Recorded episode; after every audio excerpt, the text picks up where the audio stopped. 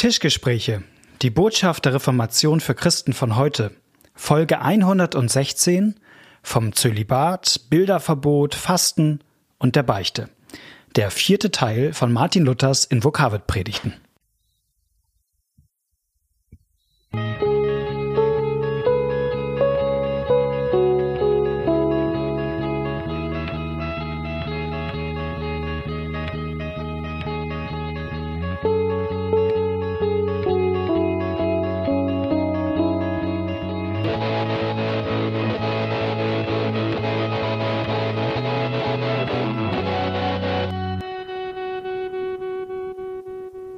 Herzlich willkommen bei den Tischgesprächen. Schön, dass ihr heute mit dabei seid. Mein Name ist Malte Detje und dein Name ist Knut Nippel. Knut Nippel, genau. Richtig informiert das, bin. Ja, da hast du, gut, hast dich gut eingelesen. Habe ich mich gut eingelesen, gut vorbereitet. Auch sonst, nein. Wir sind am Schlusspunkt heute eines langen Aufnahmetages und auch das klingt einer. viel besser als wir sind am Ende, ne? Ja, wir sind am Ende. Ende. Eines langen Aufnahmetages und unserer Reihe über die Invokavit-Predigten von Luther. Genau. Wir haben in der ersten Folge gesagt, wo man sie findet. Die Ja. letzten beiden Folgen haben wir das versäumt. Nee.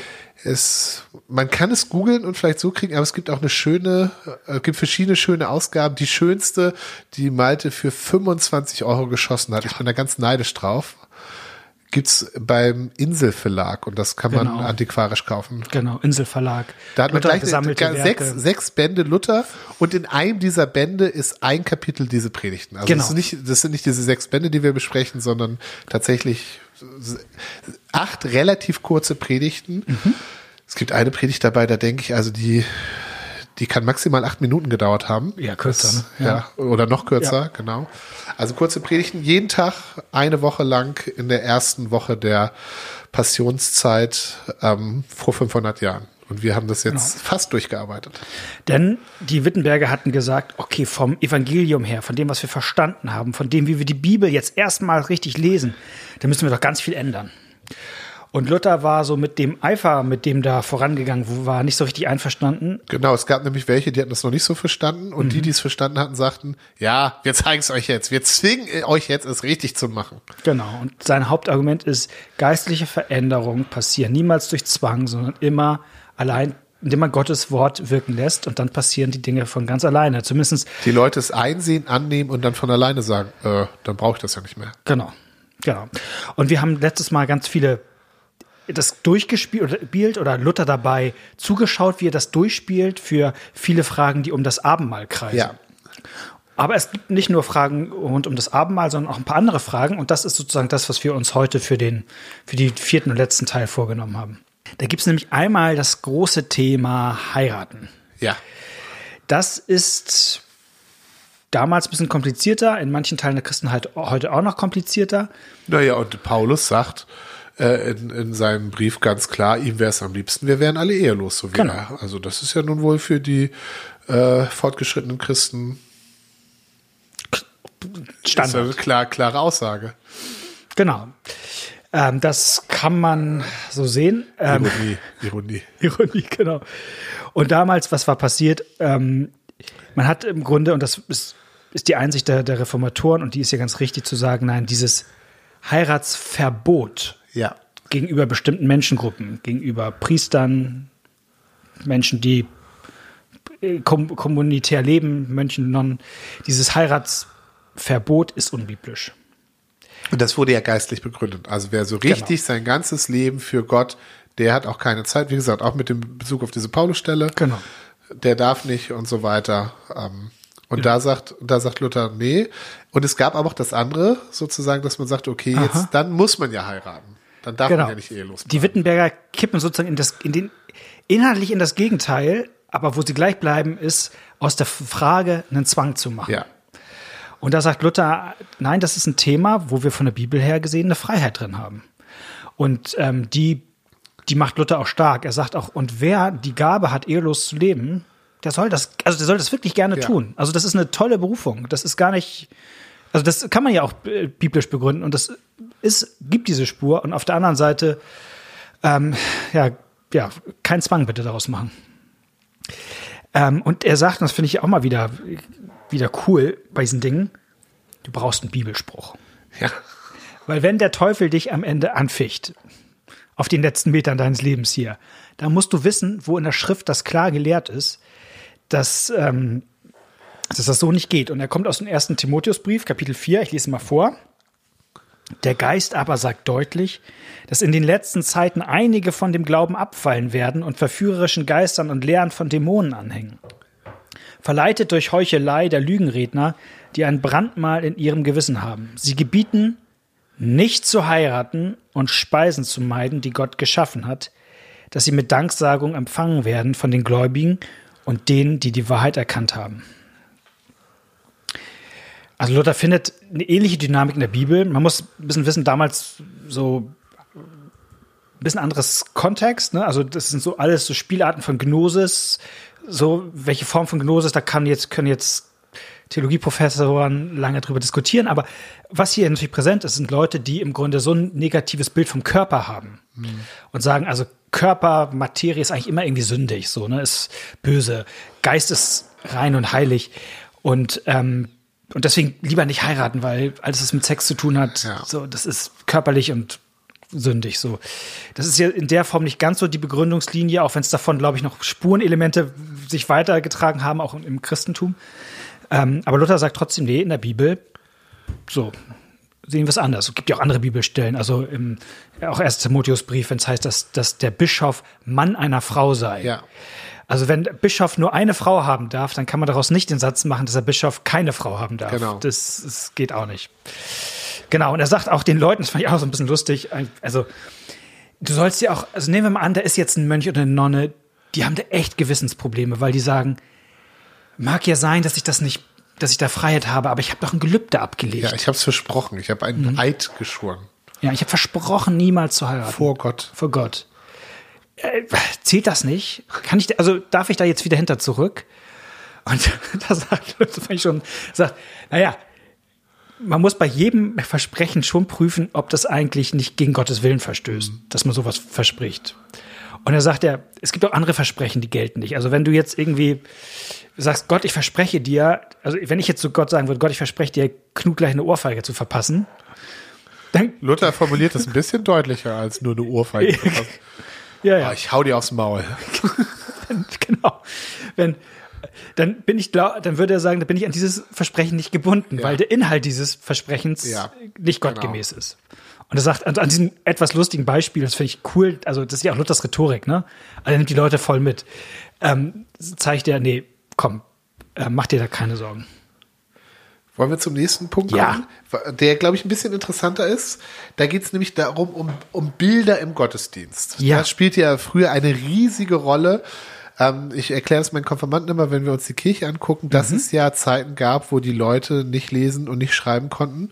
Ja. Und die Gottesdienste auf Latein abliefen. Ja. Sprich, das, was im Gottesdienst eigentlich überhaupt noch Inhalt vermittelt hat, ja. waren zum Teil die Bilder, mhm. die Statuen, die Schnitzereien, die Fenster und Decken gemäht und so weiter. Mhm. Zum Teil war das das, wo die Leute ihre biblischen Geschichten erkannten. Mhm. Und es waren aber natürlich auch nicht nur biblische, also da, da gibt es zwei Probleme. Erstens waren es nicht nur biblische Geschichten, sondern bei uns in der Kirche Neustadt ist es auch so. Da hängen dann ja auch äh, von irgendwelchen Persönlichkeiten der Stadt oder sowas zum Teil auch, das, Sachen, ja, oder. Heiligen, also Leuten. Wer, wer ein bisschen Geld auf den, auf den Tisch gepackt hat, man. Genau, Leuten, die nicht in der Bibel stehen. Mhm. Ähm, das das ist, genau, das ist das eine. Und das andere ist, ähm, inwieweit verstößt man da eigentlich auch gegen das zweite Gebot? Ähm, Was ist das zweite Gebot? Ach so, na, je nachdem, wie du, also, inwieweit, das, ja, lass mir das. Also, inwieweit nein, nein. verstößt man gegen das Gebot, ähm, dass du dir kein Bildnis machen ja. sollst und es nicht anbeten sollst? Also auch, Bilder von, ähm, nicht nur von Leuten aus der Bibel, sondern von Jesus selbst sind dann eventuell ein Problem. Ja, ich habe ein Bild von Jesus und bete davor und gucke zu dem Bild, ist an der Stelle, verstoße ich damit gegen das mhm. Verbot, ähm, mir kein Bildnis von Gott zu machen. Genau. Und da war natürlich die, die, ähm, die Wittenberger erstmal völlig radikal. Ja. Und haben gesagt, nee, das ist alles Götzendienst und das muss raus hier. Ne? Das verstößt gegen das zweite Gebot. Ähm, war ja später im Grunde eher die, ich sag mal, eher reformierte Tradition der Reformation, hat das ja diese Spur aufgenommen. Genau. Also in, in, in reformierten Gemeinden gibt es in der Regel keine bildlichen Darstellungen genau. von Jesus oder so. Und ähm, wenn man so eine ältere lutherische Kirche wie meine oder deine ähm, reinkommt, dann sieht das anders aus. Ja. Es gibt aber auch evangelisch-lutherische Kirchen, die sind nicht voll mit Bildern. Gibt's auch. Und das ist, wenn man ehrlich ist, relativ auf der Linie von Martin Luther. Weil er sagt, also erstmal grundsätzlich wieder evangelische Freiheit. Ja.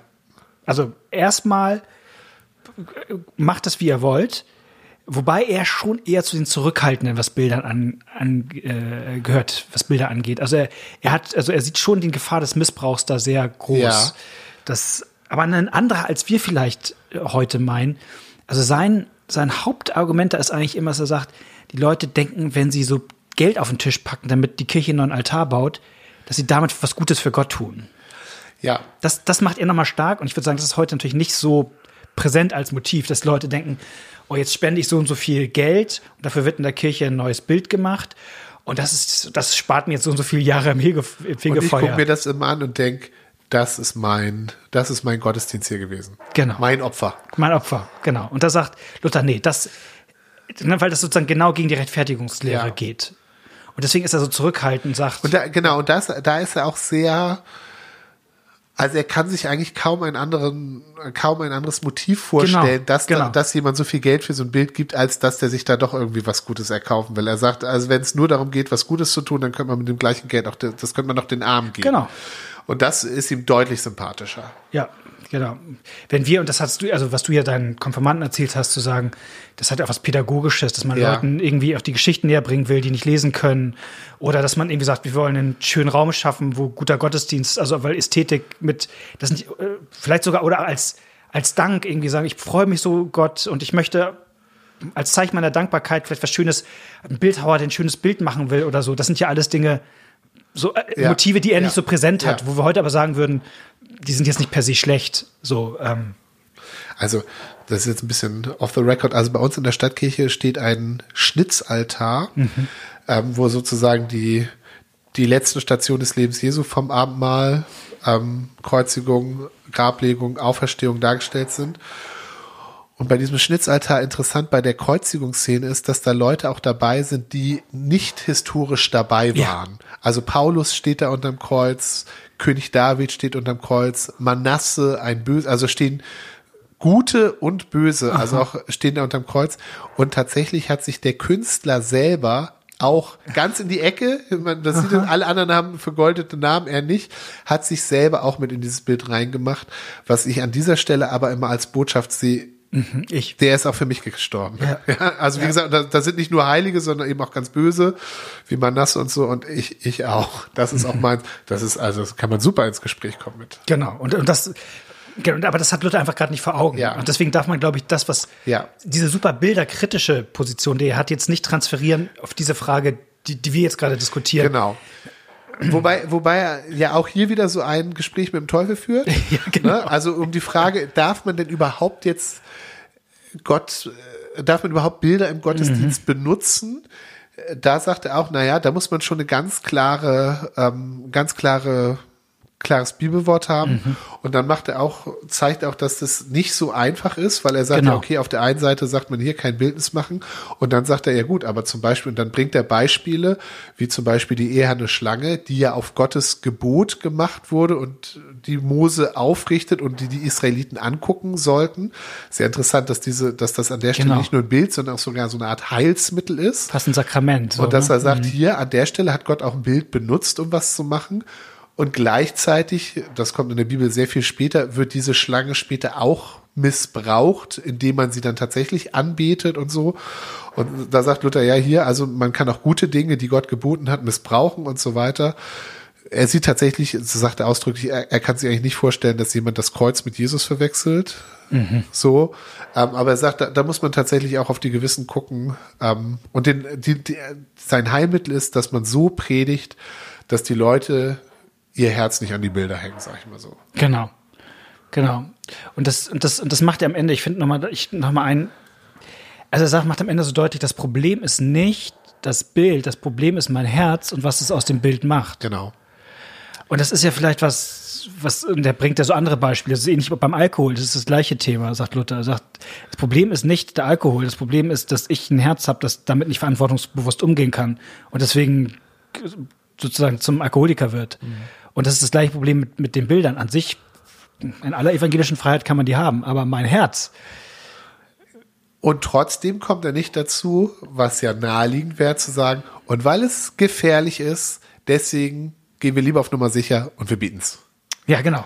Das, das sagt er, das bringt nichts, weil das geht an das eigentliche Problem nicht ran. Genau, sondern es geht ums menschliche Herz und das erreicht man nur durch Gottes Wort. Und da muss man predigen. Genau. Und im Einsatz zum menschlichen Herzen, den fand ich auch noch mal, habe ich mir auch aufgeschrieben, weil ich den so stark fand. Ja, wenn wir unseren ärgsten Feind vertreiben wollten, der uns am allerschädlichsten ist, so müssten wir uns selber töten. Ja. Denn wir haben keinen schädlicheren Feind als unser Herz. Das sagt er in dem Zusammenhang. Ja, Essen, Essen, Essen. Ja, vielleicht ganz kurz. Ja. Äh, es geht um die Speisen. Ja. Also, also darf man, also, also es gibt ja, ist ja auch zum Teil heute noch Tradition, es gab ja Fastentage, Mhm. ähm, an denen man kein Fleisch essen durfte, zum Beispiel. Und die waren eben auch als Vorbereitung auf Gottesdienst wichtig. Mhm.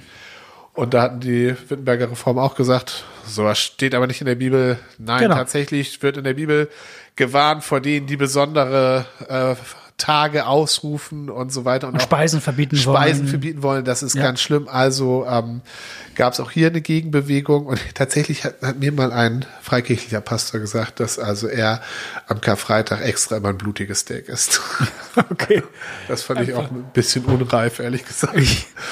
Das, das, gibt- das gibt ja auch dieses, ne? Also, dass du sozusagen, erst machst du immer das, als Kleinkind machst du immer das, was deine Eltern sagen, und dann machst du immer genau das Gegenteil. Ja. Aber beides ist gleich, gleich unreif und gleich, aber irgendwann, wenn du deine eigene Entscheidung triffst, dann ist sozusagen. Ähm, aber über das Thema, über das Thema redet er auch und redet, auch, sagt eben auch genauso. Also, das ist nicht nötig, sich das ist nicht in der Bibel geboten, aber es ist genauso unfrei, jetzt immer ab, absichtlich das Gegenteil zu tun. Ja. Ähm, Genau. Und, und aber ganz wichtig, das hatten wir bei den anderen Sachen auch, ist nur eine Wiederholung, auf die anderen zu gucken, Ja. auf die Schwachen zu gucken und die nicht, ähm, die nicht zu reizen. Ähm, also wenn es, wenn es Leute gibt, die eben noch unsicher sind, ob man am Freitag Fleisch essen darf oder nicht, dann sollte ich, wenn ich die einlade, an dem Tag kein Fleisch hin. genau, gemäß Paulus, der auch sagt, ich wäre lieber Vegetarier, als dass ein Genau. Mitchrist darüber stolpert Ja. und fällt. Genau. Und auf der anderen Seite, wenn es die gibt, die mich dazu zwingen und nötigen wollen, Dann nicht. dann mache ich genau das, das Gegenteil. Und das Interessante ist, glaube ich, dass das so eine Linie ist, die in der äh, evangelisch-lutherischen Kirche seit Luther so ein bisschen weitergezogen wurde. Weil es ein paar Jahrzehnte später, da war Luther auch schon tot, ähm, gab es den Streit um die sogenannten Adiaphora. Ja. Das, was war passiert? Ähm, es kam zum Krieg, vereinfacht gesagt, evangelisch gegen katholisch, und die haben die Katholischen gewonnen. Und dann äh, war, haben die Katholischen quasi regiert in diesen ähm, äh, Gebieten, also ähm, auch in, und ähm, und die haben gesagt, nee, jetzt müssen die alten Dinge wieder eingeführt werden. Also die Messgewänder müssen alle wieder genauso getragen werden. Es muss beim Abendmahl muss die die, Ob, die Oblate Oblate hochgehalten hochgehalten werden, ja. also, also als Symbol fürs Messopfer, so ne, was da passiert. So und dann war, war die Frage, und dann hat jemand wie Melanchthon überlegt, na, also das sind doch eigentlich Dinge, da haben wir doch eigentlich Freiheit drin. Ja. Also eigentlich, also ob ich das jetzt, es steht in der Bibel nicht drin, ich darf die Oblate hochheben oder ich muss sie hoch. Also da steht gar nichts so drin. Also da haben wir doch eigentlich Freiheit und auch zu Messgewändern haben wir doch eigentlich Freiheit. Und hat er so ein bisschen war bereit äh, zu, zu Kompromissen, auch ich finde auch ein bisschen aus guten Gründen. Da hat er ein bisschen Angst, dass die Leute da auch reihenweise getötet wurden. Also es ist ja auch äh, ziemlich schwierig da in solchen Fragen. Ähm, und andere Lutheraner waren da schärfer, auch gerade die, deren Gebiete jetzt nicht so besetzt waren. Das geht dann natürlich auch leichter. Und haben gesagt, nee, ähm, im, sozusagen in, in Status Confessionis nihil est adiaphora. Das heißt, im Bekenntnisfall gibt es keine Mitteldinge, wo man jetzt Freiheit hat. Adiaphora heißt so ein Mittelding oder Nebensächlichkeit. Genau. Also wo du so oder so machen kannst. Und das, wo wir gerade über die Invokavit-Predigten reden, das sind alles diese Mitteldinge. Ja. Das sind eigentlich alles Dinge, die man so oder so machen kann im Wesentlichen. Na- Nach, genau, nach evangelischer Sicht. Genau, genau. Aber wenn du jetzt dir quasi es jemand aufzwingt, und das ist ja die, eine historische Situation gewesen, zu sagen, du musst die, die Oblate hochhalten, um zu zeigen, Messopfer, dann ist man eigentlich in der Pflicht zu sagen, nee, jetzt, jetzt wird aus dem Mittelding eins, wo ich das, das eine machen muss, um zu zeigen, wir haben hier Freiheit. Ist knifflig, ne? Ja, und ich, ich habe ich hab auch das Bedürfnis, jetzt nochmal sozusagen zu bekennen, dass auch die dass auch die lutherische Kirche da das nicht immer so durchgezogen hat, ähm, wie Luther das hier gesagt hat. Klar. Also ähm, so ein, ich, ich war völlig geschockt, als ich das gehört habe. Also es ein, ein Sonderfall in der Reformation ist Schweden zum Beispiel. Weil also in vielen Ländern, wo es die Reformation gab, hat sich die Kirche geteilt sozusagen. Ja, da gab es welche, die haben gesagt, wir machen es so wie die Katholiken, also die Altgläubigen. Mhm. Und die anderen haben gesagt, nein, wir machen so, wie es in der Bibel steht, also so Luther. Ähm, und Schweden war ein Sonderfall, weil in Schweden der oberste ähm, äh, Bischof des Landes, der oberste katholische Bischof des Landes, der hat gesagt, ich werde evangelisch. Und damit wurden automatisch alle evangelisch, weil er das Sagen hatte. Mhm. So. Also es gab in Schweden jahrhundertelang quasi offiziell keine katholische Kirche. Und äh, das war der Staatsreligion. Und da war in Schweden zum Beispiel Pilgern, das war als unbiblisch, als katholisch war unter Todesstrafe verboten. Oh, wow. So, das muss man sich mal reinziehen. Also, ja. weil da hatten, da hatten die Lutheraner die Macht und haben, haben an der Stelle zum Beispiel, haben auch eine Sache, wo ich sagen würde, ja, also wer pilgert um dadurch irgendwelche Sünden, das ist eine falsche Vorstellung, das ist Quatsch. Aber hier wurde an der Stelle auch Zwang ausgeübt. Und an manchen Stellen könnten wir auch, ähm, da kommen wir vielleicht gleich noch drauf, zum Beispiel mit der Beichte, mhm. Äh, würde ich sagen, ist es so, dass man auch sozusagen in so eine Negativrolle gegangen ist und hat gesagt, genau. also wenn das katholisch ist, dann machen wir es nicht mehr. Ich kenne so viele Evangelische, die sagen, Kennzeichen für evangelisch ist, dass es keine Beichte gibt. Ja. Und das ist nicht das Kennzeichen. Nein, das nein. Kennzeichen von evangelisch ist, genau. dass es kein Beichtzwang gibt. Ja. Aber zum Glück gibt es Beichte. Ja. Gott sei Dank, Beichte ist was Tolles. Der Zwang ist das Doofe. Aber da wurde eben auch manchmal gleich das Kind mit dem Bart aus. Nee, genau. dann, dann beichten wir nicht. Aber das ist ja genau das, was Luther angeht. Ja, genau, genau das, dieses ins Gegenteil zu kippen genau. und dann zu sagen, jetzt machen wir, äh, weil ihr habt da gezwungen, dann verbieten wir es. Genau. So. Aber wie gesagt. Äh, es gibt auch genügend Beispiele, wo das nicht gut geklappt nee, nee, hat. So, nee, nee, genau. Also auf, auf jeden Fall. Auf jeden Fall. Und ich, ey, ist mir genauso, ja. Mir fallen jetzt mir tausend Beispiele für ein. Nur weil die, umgekehrt ist es ja auch so, nur weil die Katholiken, Evangelischen das machen, machen wir Katholiken das. Ja. Also, naja. Gut.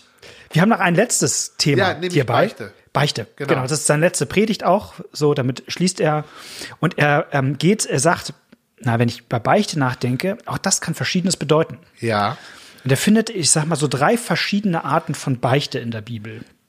Und die er auch so ein bisschen unterschiedlich bewertet. Das erste, was er findet, er entdeckt eine Bibelstelle, nämlich Matthäus 18.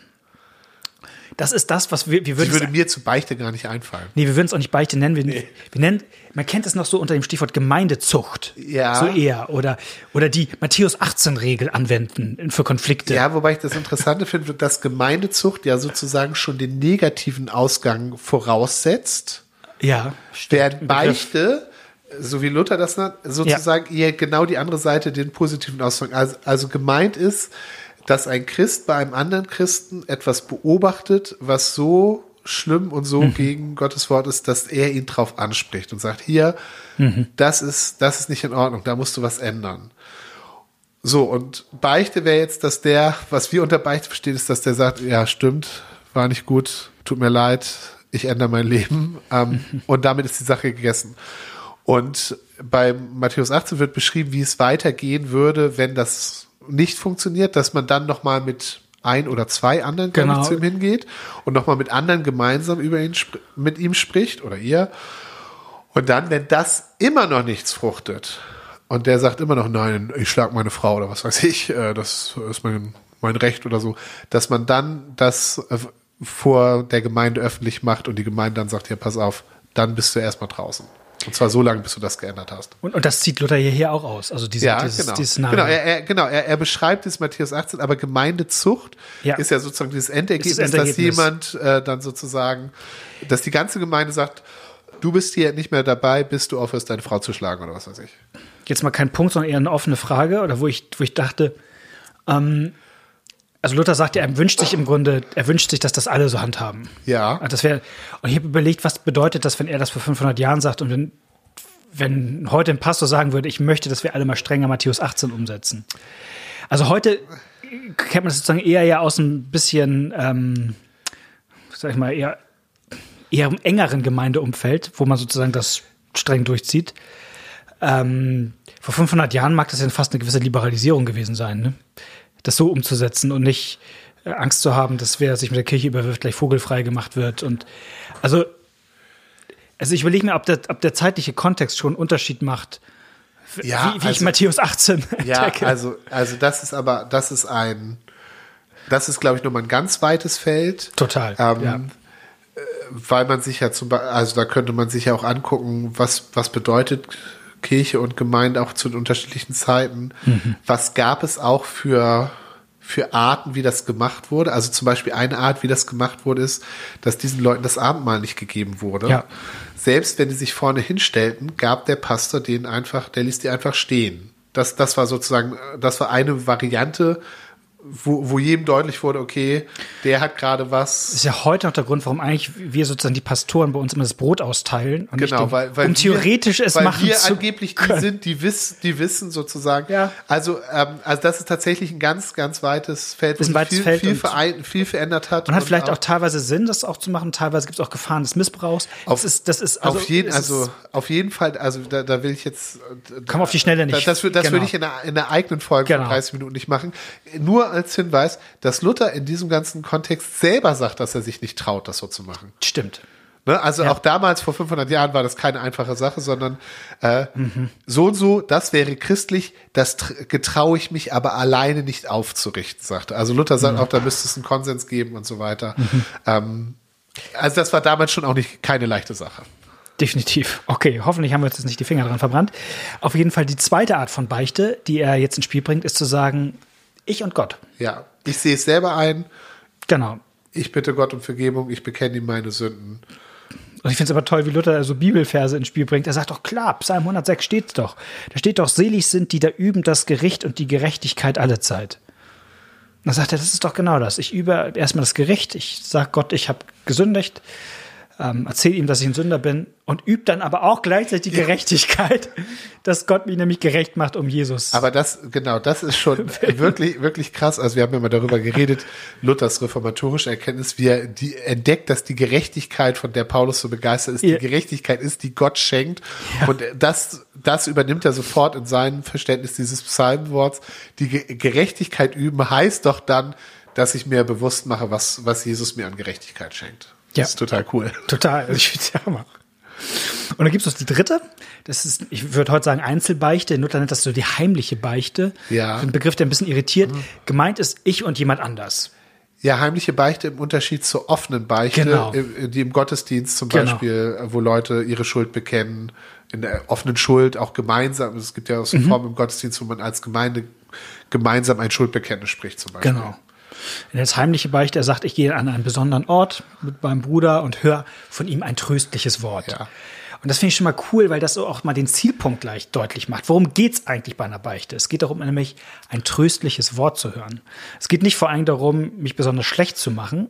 Also Das ist ja immer das, was heute Leute unter Beichte Ja. verstehen. Also Beichte heißt vor allem, ich, ich muss alles erzählen vom anderen und ich muss, es geht vor allem darum zu zeigen, wie böse ich bin. So, so- das ist doch eine Beichte. Wenn heute jemand eine Fernsehen eine Ja. Beichte macht, dann sagt er, erzählt er, packt er aus Ja. und sagt, guck mal, wie böse ich eigentlich bin.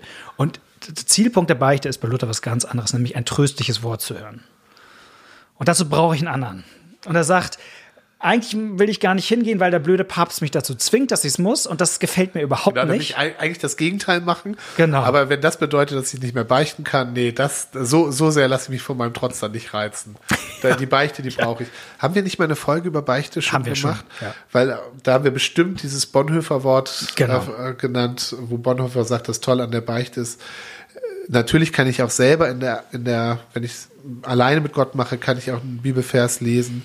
Aber es ist stärker, wenn mir jemand anders das zuspricht. Und dann das Bonhoeffer Zitat, der Christus im Bruder ist stärker als der Christus in mir. Also wenn jemand anders mir dieses Bibelwort noch richtig zusagt, hat das mehr Kraft. Ja.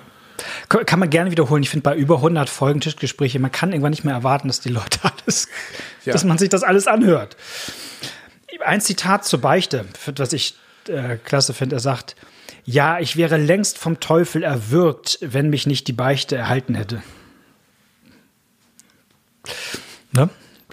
Und am Ende finde ich, das finde ich einen schönen, schönen Abschluss, feiert Luther nochmal, wie viele Wege Gott eigentlich findet, seine Vergebung in mein Leben zu bringen. Genau, nachdem er drei Wege genannt hat, wie sozusagen ich meine Schuld äh, vor Gott bringen Ja. kann, äh, sagt er jetzt fünf Sachen, äh, wo, wo mir die Vergebung Gottes. Genau, er nennt es die Absolution, aber das ist im Grunde die Vergebung. Gottes, Ja. der Vergebungszuspruch. So, er sagt, guck mal, den gibt's doch überall. Den gibt's doch überall. Wo du dein Auge aufmachst, du findest Gottes Vergebung. Erstens beim Bibellesen. Ja. So, da gibt's dauernd die Stellen. Und es ist gut, die zu kennen, wie wir bei Luther sehen, dass er die auch parat hat, ja. Und Genau. dass er weiß, das muss man parat haben für die Anfechtung. Zweitens, beim Beten hast du es ständig. Wenn du das Vaterunser betest, da betest du doch, vergib uns unsere Schuld, wie auch wir vergeben unseren Schuldigern. Du sollst dir ganz gewiss sein, dass Gott gerne dein Gebet erhört. Also da hast du auch schon die Vergebung, wenn du ein Vaterunser betest. Und drittens, in der Taufe. In der Taufe ist das dir zugesprochen worden. Ne? Und an dieser Stelle ist uns leider ein technischer Fehler passiert.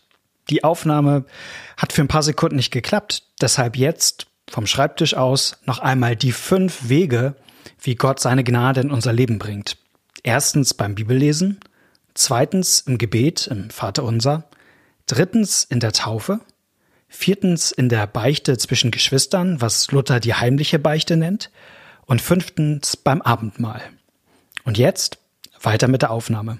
Mir fällt das auf, dass ich manchmal in der Gottesdienstvorbereitung denke, ah, das darf sich auch nicht zu oft wiederholen. Und wie ist das denn, wenn man, was weiß ich, die Vergebung zugesprochen hat, ja, in der Abendmahlsliturgie und dann danach betet man nochmal das Vaterunser, weißt du? Also, dass ich auch manchmal denke, ah, das soll man auch nicht zu oft wiederholen, sonst, sonst wertet es ja sozusagen den vorherigen Zuspruch ab, Ja. als sei es nötig, dass man das dreimal oder viermal.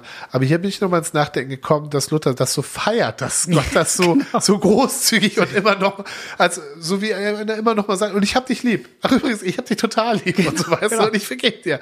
Also ja, das, Das ähm, so hat mich so nochmal die- angeregt. So wie wenn ich karikiere es jetzt mal, ich kenne Ja. das ja auch, kenne das auch.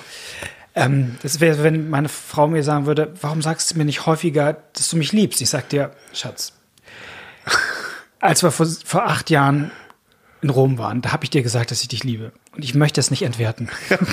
Das, Und ein Mann, ein Wort. Ja. genau. Sie sagt, äh, nee, komm. Also solche Dinge, es gibt Dinge, ähm, die kann man nicht oft genug sagen und nicht oft genug hören. Und deswegen kommt Gottes Gnade auf so vielen Wegen ja. und das feiert Luther. Und ich lese ihn noch mal zum Ende vor. Er soll das, wir sagen jetzt schon mal Tschüss und dann hat Luther das letzte Wort. Und wir trinken unser Wittenbergisch Bier. Ja, also tschüss, alles Gute und bis zum nächsten Mal. Bis in zwei Wochen. So seht ihr, dass die Beichte nicht zu verachten, sondern ein tröstlich Ding sei. Weil ihr denn viel Absolution und Tröstung benötigen, wenn wir gegen den Teufel, Tod, Hölle und Sünde streiten müssen. So dürfen wir uns keine Waffen nehmen lassen, sondern müssen Harnisch und Rüstung ganz unverrückt bleiben lassen, die uns Gott gegen unsere Feinde gegeben sind.